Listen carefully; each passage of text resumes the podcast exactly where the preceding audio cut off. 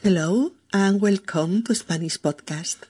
I am Mercedes speaking to you from Barcelona. In our 180th episode, Divertimento, we will discover a series of words a little unknown by most of people. Exotic, magical, or disturbing, but always interesting words to know.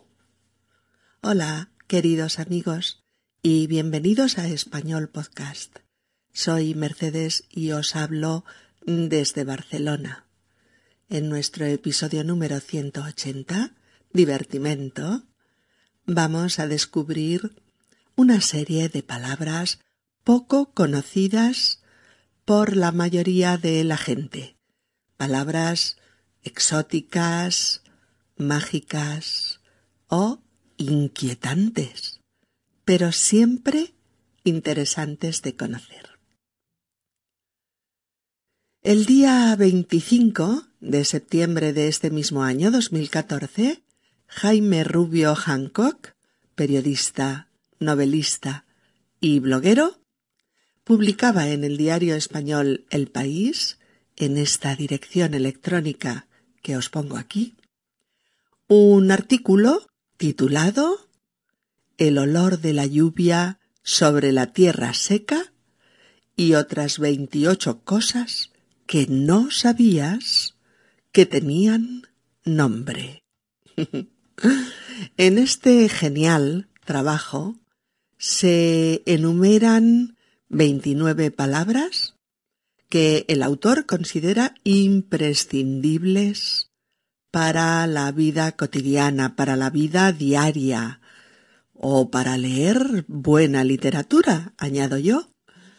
O él continúa para jugar, por ejemplo, una partida de Scrabble, el juego de mesa en el que ganas puntos formando palabras, también conocido como mm, intellect o mm, palabras cruzadas. Yo me lo he pasado en grande leyendo este artículo y por eso quiero compartir con vosotros este buen rato. Porque además de disfrutar de este divertimento lingüístico, tendremos la posibilidad de seguir progresando en español con este, digamos, juego de palabras con el que espero que obtengamos una buena información léxica y sobre todo y como siempre que lo pasemos bien que pasemos un rato interesante, entretenido, divertido y un puntito exótico. Bueno, voy a empezar este podcast leyéndoos esta lista de palabras con el fin de chequear un poquito si sabéis alguna o si os suena alguna. Yo solamente conocía cuatro, así que no os desaniméis. La peculiar lista de 29 palabras es la siguiente.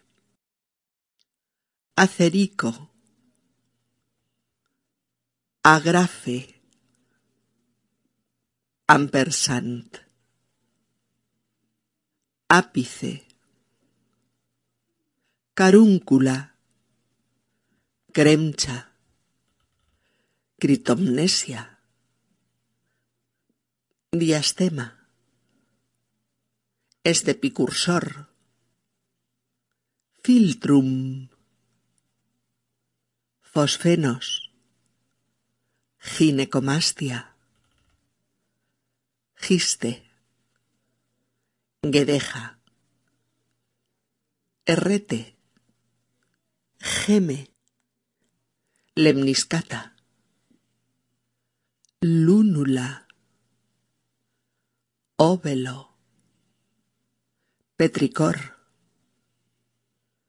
pie de Morton o pie griego, quincunce, recazo, sangradura, Telson, Tenesmo, Bajido, Virola y Vitola. ¿Qué tal? ¿Habéis reconocido una docena de palabras? ¿Ocho? ¿Cuatro? ¿Una? ¿Ninguna? bueno, pues les damos un breve repaso para conocerlas. Diremos la palabra, a continuación la definición que nos proporciona el autor del artículo, Jaime Rubio, y después algunos comentarios explicativos de mi propia cosecha. Bien, la primera palabra es acerico. Acerico. A-C-E, una R, I, C-O. Acerico. La definición es almohada pequeña y también la almohadilla que sirve para mm, clavar alfileres o agujas. ¿Vale? Bueno, pues esta es una de las palabras que yo conocía porque mi madre siempre me decía Mercedes, pásame el acerico que está en la caja de los hilos. Para mí era una palabra familiar, una pequeña almohadilla roja donde mi madre clavaba las agujas y los alfileres que antes había en todas las casas para coser cualquier cosa. Es una palabra sonora, preciosa, mágica, acerico. Mucha gente también lo llama alfiletero, que es el contenedor de los alfileres, o simplemente la cosa de las agujas, o lo de los alfileres. Pero podemos decirlo bien, podemos decir el acerico. ¿De acuerdo? La segunda palabra es agrafe. Agrafe. A, G, una R, A, F, F, perdón. Agrafe. Eh, la definición es una pieza de metal para sujetar el cierre de botellas y, frascos. Por ejemplo, el alambre y la chapa de las botellas de, de cava. Figúrate, yo decía, yo decía eso, el alambre que sujeta el corcho o el alambre que sujeta el tapón, cualquier cosa, menos agrafe. ¿eh? Confieso que ha sido la primera vez que he oído esta palabra. Pero ahora, si me la encuentro en una novela, pues sabré de qué habla. Podría ser. Él descorchó el champán. El agrafe fue a parar al escote del vestido de Ana. Él lo cogió delicadamente con la punta de los dedos, mientras Ana se sonrojaba y sonreía. Ah, amiguitos, os gustaría saber cómo acaba mi escena, ¿eh? Bueno, primero tenéis que practicar un poquito más con este término, con agrafe, y luego pensaremos cómo redondear la escena. Bien, la siguiente palabra, la tercera de la lista es ampersan o ampersan. No sé dónde se acentúa. Ampersan debe ser. Eh, que es el signo que consta en la guía, en la guía escrita, ¿eh? Es el signo que ponemos en lugar de i, más usado en inglés y que significa and, como en Mark and Spencer, Diego Gómez y compañía, Rodríguez y familia, Tommy and Jerry, Mercedes y Spanish Podcast, etcétera, etcétera. Bueno, la verdad es que yo prefiero seguir poniendo i, ¿vale? Además, bueno, una de las personas que aportan su comentario a este artículo nos cuenta que ampersand es un extranjerismo y que ese signo en español se llama I tipográfica. Sin más complicaciones, ¿vale? I tipográfica. Bueno, en cualquier caso, cuando quieras decirle a alguien que ponga una I tipográfica en medio de dos palabras, pues puedes decirle a partir de ahora pon un ampersand en medio o también, como no, pon una I tipográfica en medio. Si no se entiende no es mi culpa, ¿vale? La cuarta palabra es ápice, ápice, A-P-I-C-E, ápice. Eh, la definición del autor es acento o cualquiera de los signos que se colocan sobre las letras, como el punto de las IES.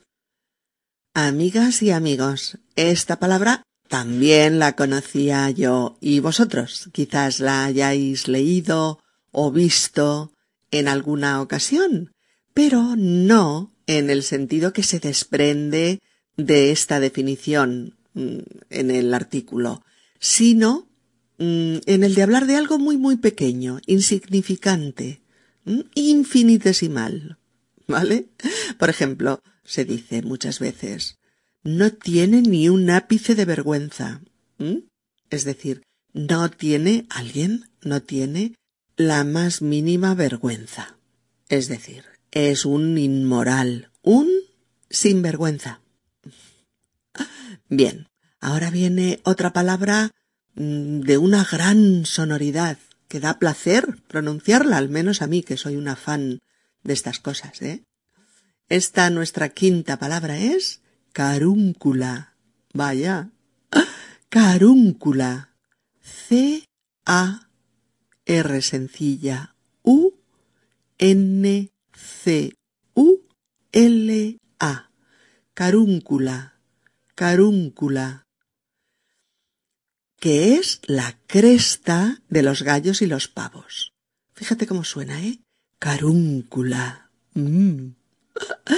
y es justo eso, la cresta de algunas aves, esa parte superior, carnosa y roja, con la que la cocina china elabora recetas exquisitas, aunque yo aún no me he atrevido a probarlas.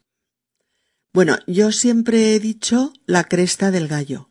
Nunca antes había dicho la carúncula y creo que ahora menos, porque en la actualidad pues no ves ni un gallo, ni por casualidad, ¿no? A no ser muerto y envasado en el supermercado. Eh, bueno, la sexta, la sexta palabra es crencha. Crencha. C-R-E-N-C-H-A. Crencha. Que es la raya del pelo y cada una, cada una de las partes en las que la crencha divide el cabello, ¿vale? Fíjate, yo toda la vida llamándole raya. y resulta que también se llama crencha, crencha.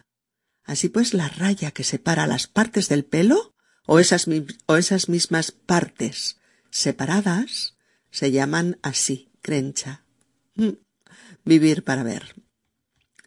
Vamos con la séptima. Criptomnesia. Criptomnesia.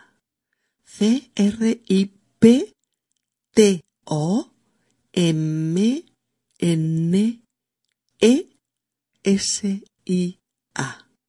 Criptomnesia. Criptomnesia o fenómeno que consiste en creer que se te acaba de ocurrir algo que en realidad solo lo estabas recordando, aunque no, mm, aunque no recuerdes que, que, ya lo sabías.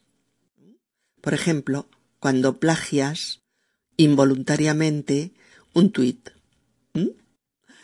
Pues mirad, yo creía que era algo egipcio de las pirámides o así, ¿eh? Y además, además es que no está en el diccionario de la RAE, porque es un término mm, de la psicopatología psiquiátrica, es un término médico.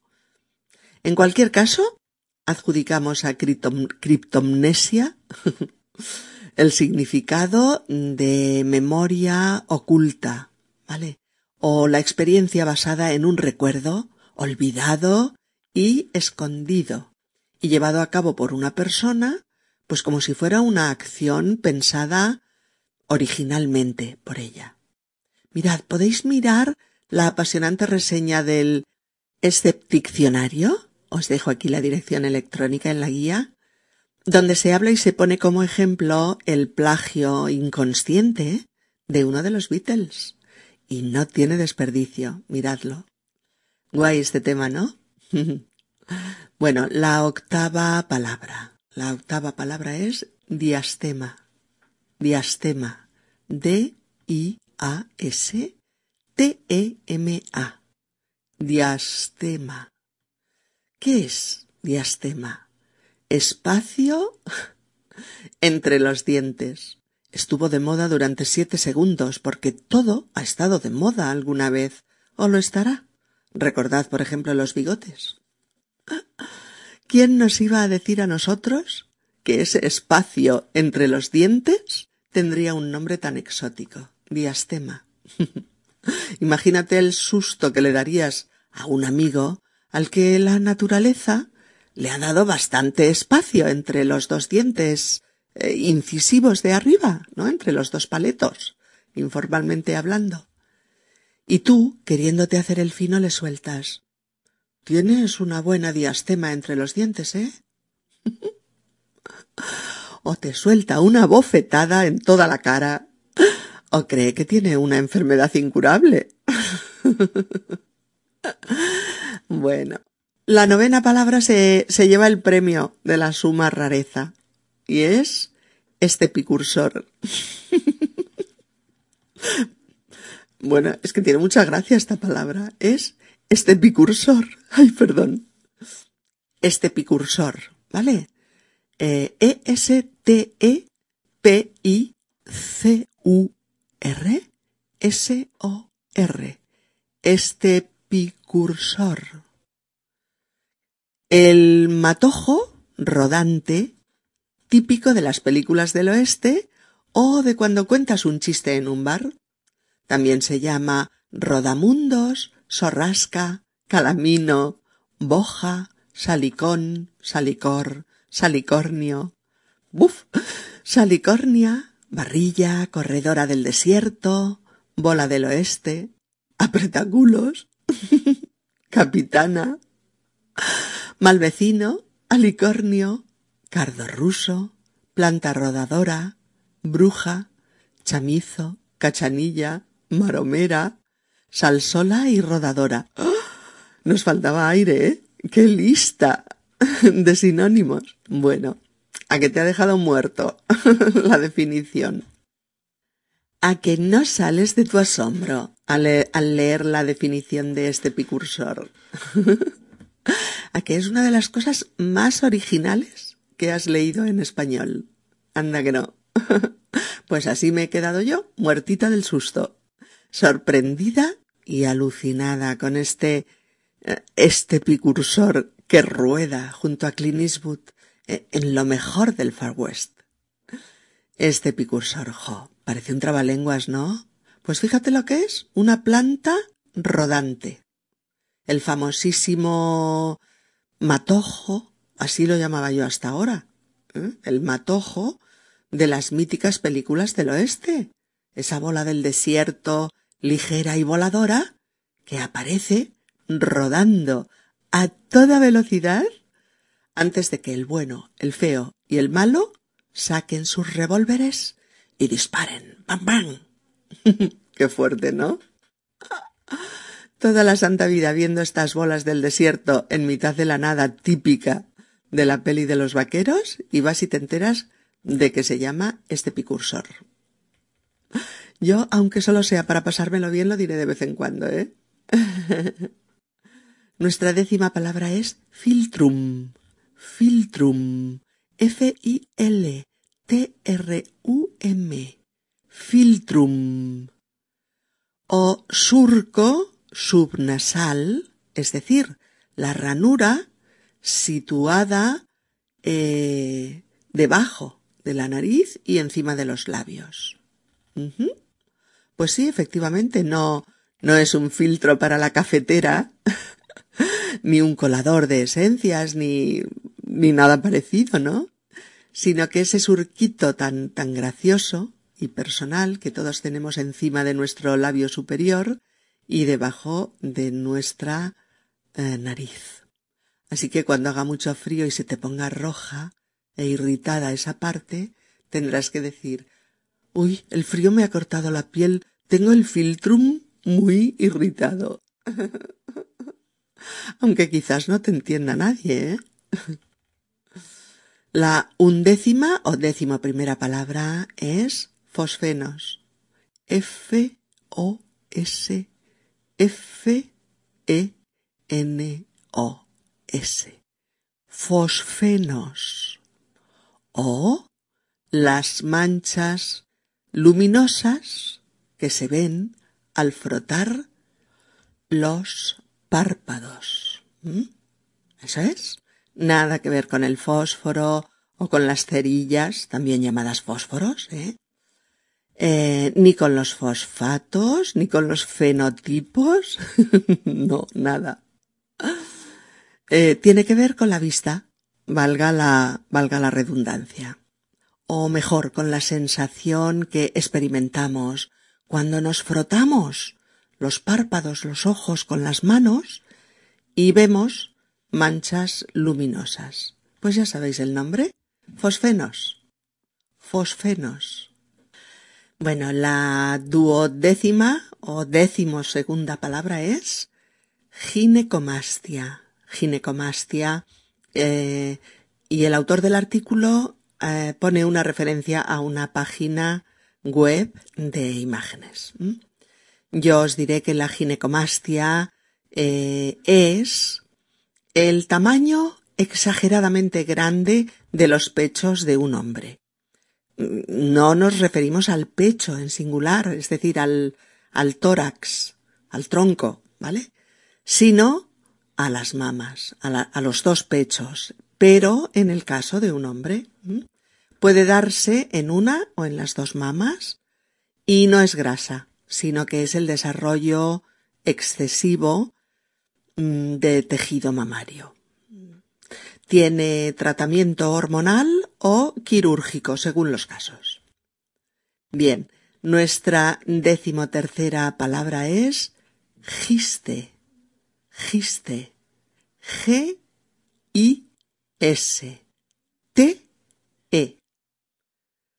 Y es la espuma de la cerveza. Eh, ejemplo de uso cotidiano, ¿sabías que la espuma de la cerveza se llama giste? vaya, vaya, vaya, toda una vida diciendo qué bien tiran la cerveza en este bar. Tiene la espuma justa. Y ahora resulta que tendríamos que decir qué bien tiran la cerveza en este bar. Tiene el giste justo. Qué difícil. Bueno, probablemente proceda del término alemán Heist o Hist, no sé cómo se pronuncia, Heist, que significa espuma. Por eso es lícito decir me han servido la caña con demasiado giste. no sé, no sé. Creo que yo seguiré diciendo espuma, aunque, bueno, aunque nunca se sabe. ¿eh? La decimocuarta palabra es guedeja.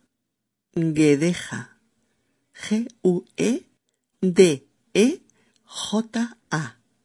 Guedeja. O cabellera larga y también la melena del león. Ay, ay, ay, que yo no había oído en mi vida semejante palabra, ¿eh? Nunca. Pero cuando vuelva a ver a mi amiga a mi amiga Sonia voy a decirle Sonia, a ver si te cortas un poco la guedeja, ¿eh? que la llevas por la cintura. y si no, pues ya lo usaré cuando vuelva a ver un documental de leones en la televisión. Podemos decir, menuda guedeja la del león, impresionante. O también, los leones del Atlas tienen la guedeja negra. La melena, la guedeja negra. Bien, ya estamos en la decimoquinta palabra, que es realmente preciosa. Errete. Errete. H-E-R-R-E-T-E. Errete. cada una de las puntas de plástico o metal de los cordones. Y es útil saber que, que esa punta metálica de los cordones se llama herrete. Pues si has perdido, por ejemplo, el cordón del zapato, te vas al zapatero de tu barrio y le pides unos cordones iguales, pero con herretes, para que entren fácilmente por los ojetes del zapato. Ah, ¿veis? Muy útil la palabra, la palabra herrete. Bien, la decimosexta palabra es geme. Geme. J-E-M-E. Geme. O distancia que hay desde la punta del pulgar a la del índice, separando el uno del otro todo lo posible. Unidad de medida equivalente a un cacho así, dice el autor. Ay, qué risa, Dios. Ahora resulta que tenemos una nueva medida usando nuestro dedo gordo de la mano, el pulgar, y el siguiente, que es el índice. ¿eh? Los ponemos bien derechitos, los separamos lo más posible y ese trecho que queda entre, entre las puntas de ambos dedos es, mira tú por dónde, el geme. el geme que además, que además está en el diccionario de la RAE. Así es que si oyes ese tipo tenía una nariz enorme. Anda, mujer, no exageres. Que no exagero. Mira, tan larga como este geme. ¿Mm? Sabrás a qué atenerte si lo oyes aunque a fuer de sincera, dudo mucho que acabes oyendo este diálogo alguna vez. Bueno, vamos con la decimoséptima. Sí, la decimoséptima es lemniscata. L-E-M-N-I-S-C-A-T-A.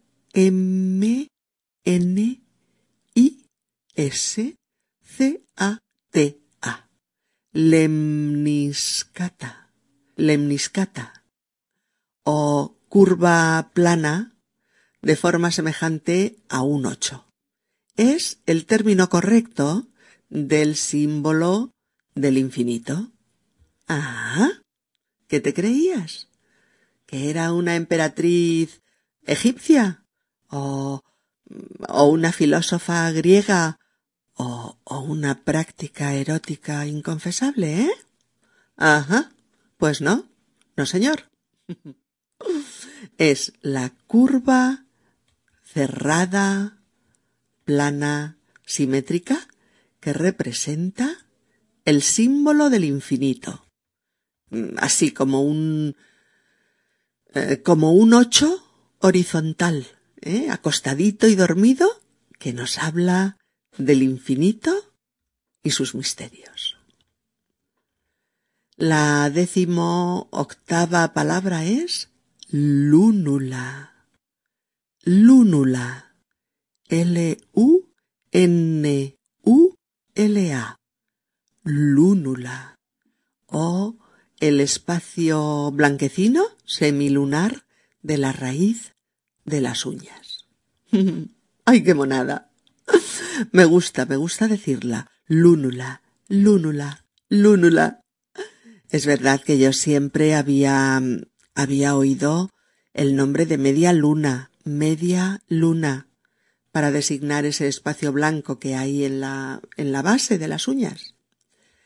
Pero en esta ocasión, mira, me gusta más lúnula, por su conexión con la luna y porque suena bonito y exótico. Lúnula. Ya sabes, si eres de los o de las que vas a un sitio a que te pongan las manos bonitas, diles algo de tus lúnulas. A ver si saben de qué les hablas. bueno, la decimonovena palabra es óvelo. Óvelo. O B E L O. Óvelo. O signo de división. ¿eh? El multiplicar es más común aspa. Pues mira, tanto tiempo llamándole los dos puntitos de la división para acabar enterándome de que tardo menos si digo óvelo. Bueno, lo he buscado, ¿eh? Lo he buscado y hay algún significado más. Por ejemplo, que es esa rayita horizontal con un punto encima y otro debajo. Y parece significar también la progresión geométrica. La progresión geométrica. Bueno. Ahí también significa obelisco, sí. Nuestra vigésima palabra, nuestra vigésima palabra se llama, ay, que la he perdido, ay, perdón, aquí, eh, se llama petricor, petricor, P-E-T-R-I-C-O-R,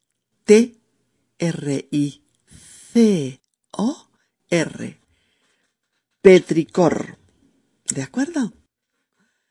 Eh, y es, perdón, el olor de la lluvia en sitios secos. Bueno, cuando leí esta palabra y su significado, pues me estuve riendo un buen rato, ya que yo siempre digo con mucho placer y mucha poesía, mmm, qué bien huele la tierra mojada.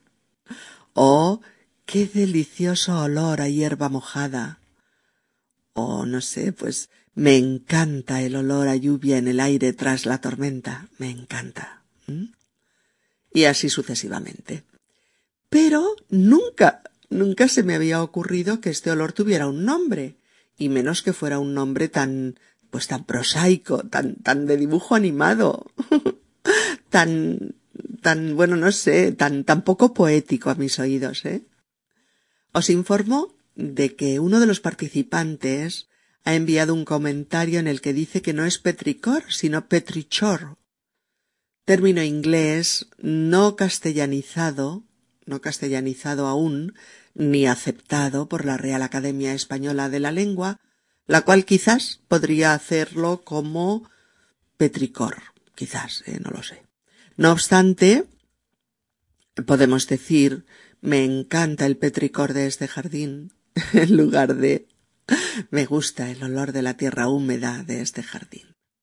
Yo no sé si me atreveré a decirlo alguna vez. No lo sé. Bueno, la vigésimo primera palabra, la vigésimo primera palabra es pie de Morton o pie griego. Pie de Morton o pie griego. O cuando el segundo dedo del pie es más largo que el gordo, eh, se llama así. ¿Estas personas son alienígenas infiltrados? se pregunta el autor. Pero dice, este sería otro debate. ¡Apa, qué fuerte, ¿no? O sea que si tú tienes tu dedo gordo del pie más corto, visiblemente más corto que el siguiente, resulta que tienes pie de Morton o pie griego. Mira. He visto en Internet que si sobre los dedos de tus pies hay una línea así decreciente, tienes un pie egipcio. Si todos tus dedos miden prácticamente lo mismo, tienes pie cuadrado o pie romano. Y si tienes el segundo más largo que el gordo, tienes pie griego o pie de Morton. Bueno, pues ahora mírate el pie y conoce por fin tu tipo de pie. ¿Egipcio, romano o griego? Uf, no sé qué vamos a hacer con tanto conocimiento. Mm. Ahí va la vigésimo segunda eh, palabra. La vigésimo segunda. Quincunce. Quincunce. Q-U-I-N-C-U-N-C-E.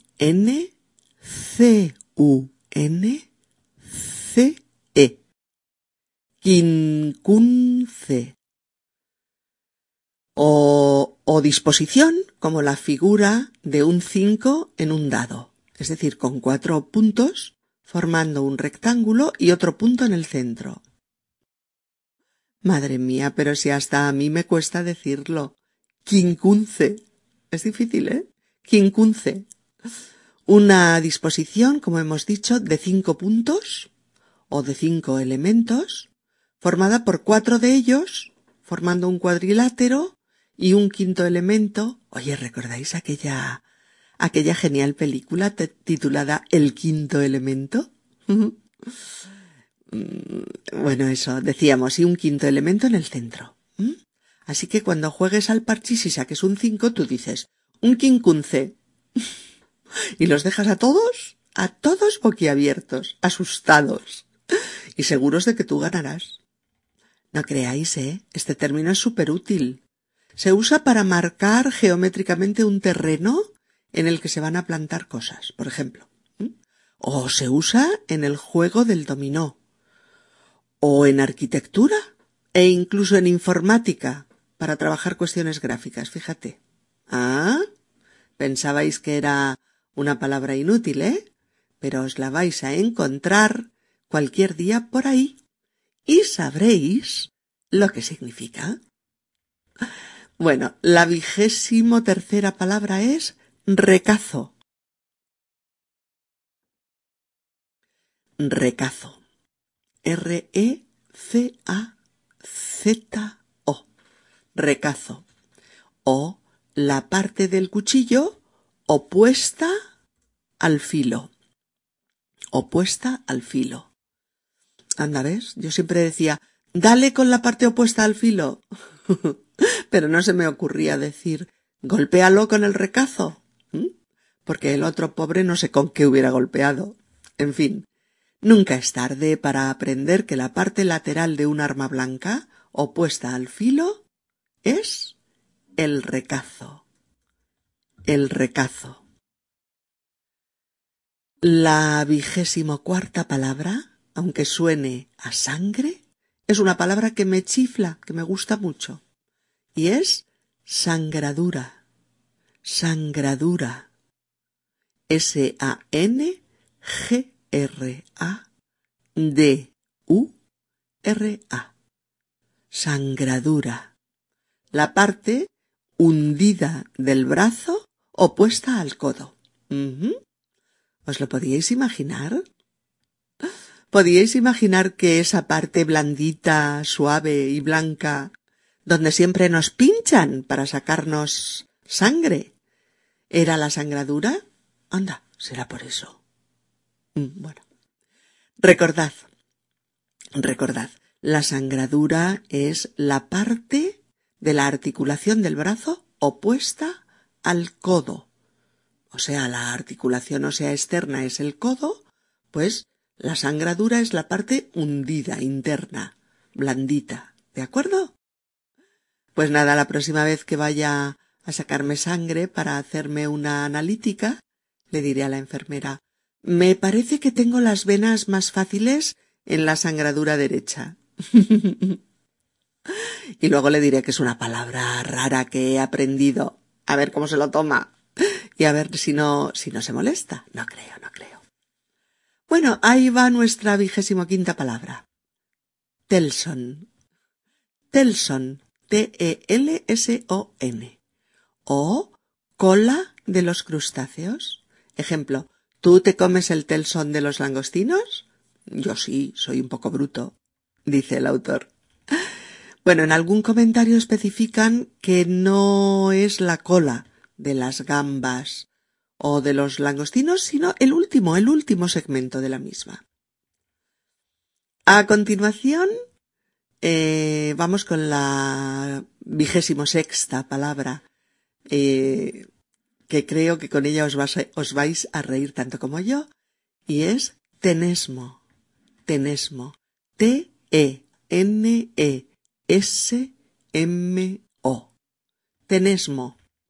O ganas frecuentes de ir al baño. Pero chicos, ¿habéis oído algo igual en la vida? Así que cuando tienes un mal día con la tripita, eh, cuando tienes un mal día con la tripita, porque has comido mal o, fuerte, ¿no? Y vas con demasiada frecuencia al baño, resulta que puedes decir, ay, ay, ay, qué tenesmo, voy corriendo, voy corriendo al lavabo. Ay, bueno, es divertida, ¿eh? Pero vamos a ponernos serios un momentito porque, mirad, acabo de leer en Internet que el tenesmo puede darse cuando se tiene el síndrome del intestino irritable, con lo que para algunas personas puede ser muy molesto ¿eh? tener este tenesmo y pueden pasarlo muy mal. Queda dicho, ¿eh? La vigésimo séptima palabra es bajido, bajido, o gemido y llanto del recién nacido. Gemido o llanto del recién nacido. Pues yo hasta hoy creía que, que bajido era el mugido de la vaca, imaginaos. Y mira, resulta que es algo mucho más suave y tierno es el llanto del bebé recién nacido, en el momento en que hace su entrada en el mundo aéreo, con ese, con ese gemido, con ese llanto, con ese bajido que hoy acabamos de aprender. La vigésima octava palabra es virola. V-I, una R-O-L-A. Virola. Mm, que es una abrazadera de metal que se coloca en algunos instrumentos, incluyendo, por ejemplo, la anilla metálica que une el lápiz con la goma de borrar y la punta de un paraguas, por ejemplo. No confundir con vitola, ¿eh? Esto es virola. ¿Vale? Eh, un anillo metálico, por ejemplo, pues para unir dos tubos que llevan gas y en los que no puede hacerse una soldadura porque una sola chispa los haría explotar. Bueno, y finalmente la vigésimo novena palabra, la última, la vigésimo novena. Vitola. V-I-T-O-L-A. Vitola, que es la anilla de los cigarros puros. Palabra que yo también conocía, porque cuando era pequeña yo hacía colección de vitolas, que entonces me parecía una auténtica sinfonía de, formas y colores. Me encantaban. Em, mm, mm, mm, bien amigos, eh, ahora vamos a hacer un pequeño juego. Vamos a volver a, a leer la lista muy despacio como un juego, ¿vale? Pues para ver de cuántas palabras recordáis el significado. Venga, ánimo.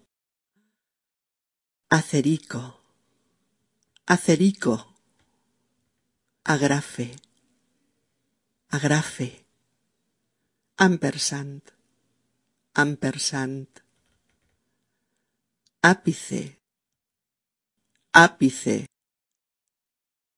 carúncula, carúncula, cremcha, cremcha, criptomnesia, criptomnesia, diastema, diastema, estepicursor,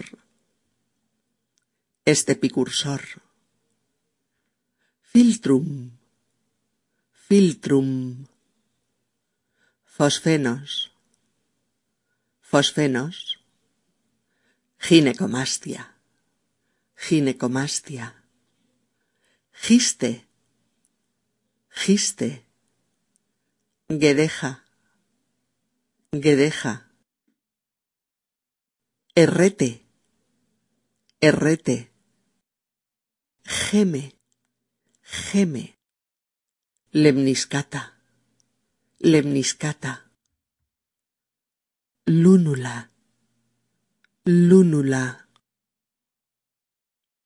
óvelo, óvelo, petricor, petricor, pie de Morton o pie griego, pie de Morton o pie griego, quincunce, quincunce, recazo, recazo, sangradura, sangradura, telson, telson, tenesmo, tenesmo, bajido, bajido, virola, virola y vitola, vitola. Bien, amigos. ha sido un divertimento instructivo, no me lo negaréis, ¿eh? Entretenido y divertido a que sí. Y además, ahora los otros podcasts os parecerán muy fáciles. Hasta pronto. Un abrazo. Feliz octubre para todos. Adiós.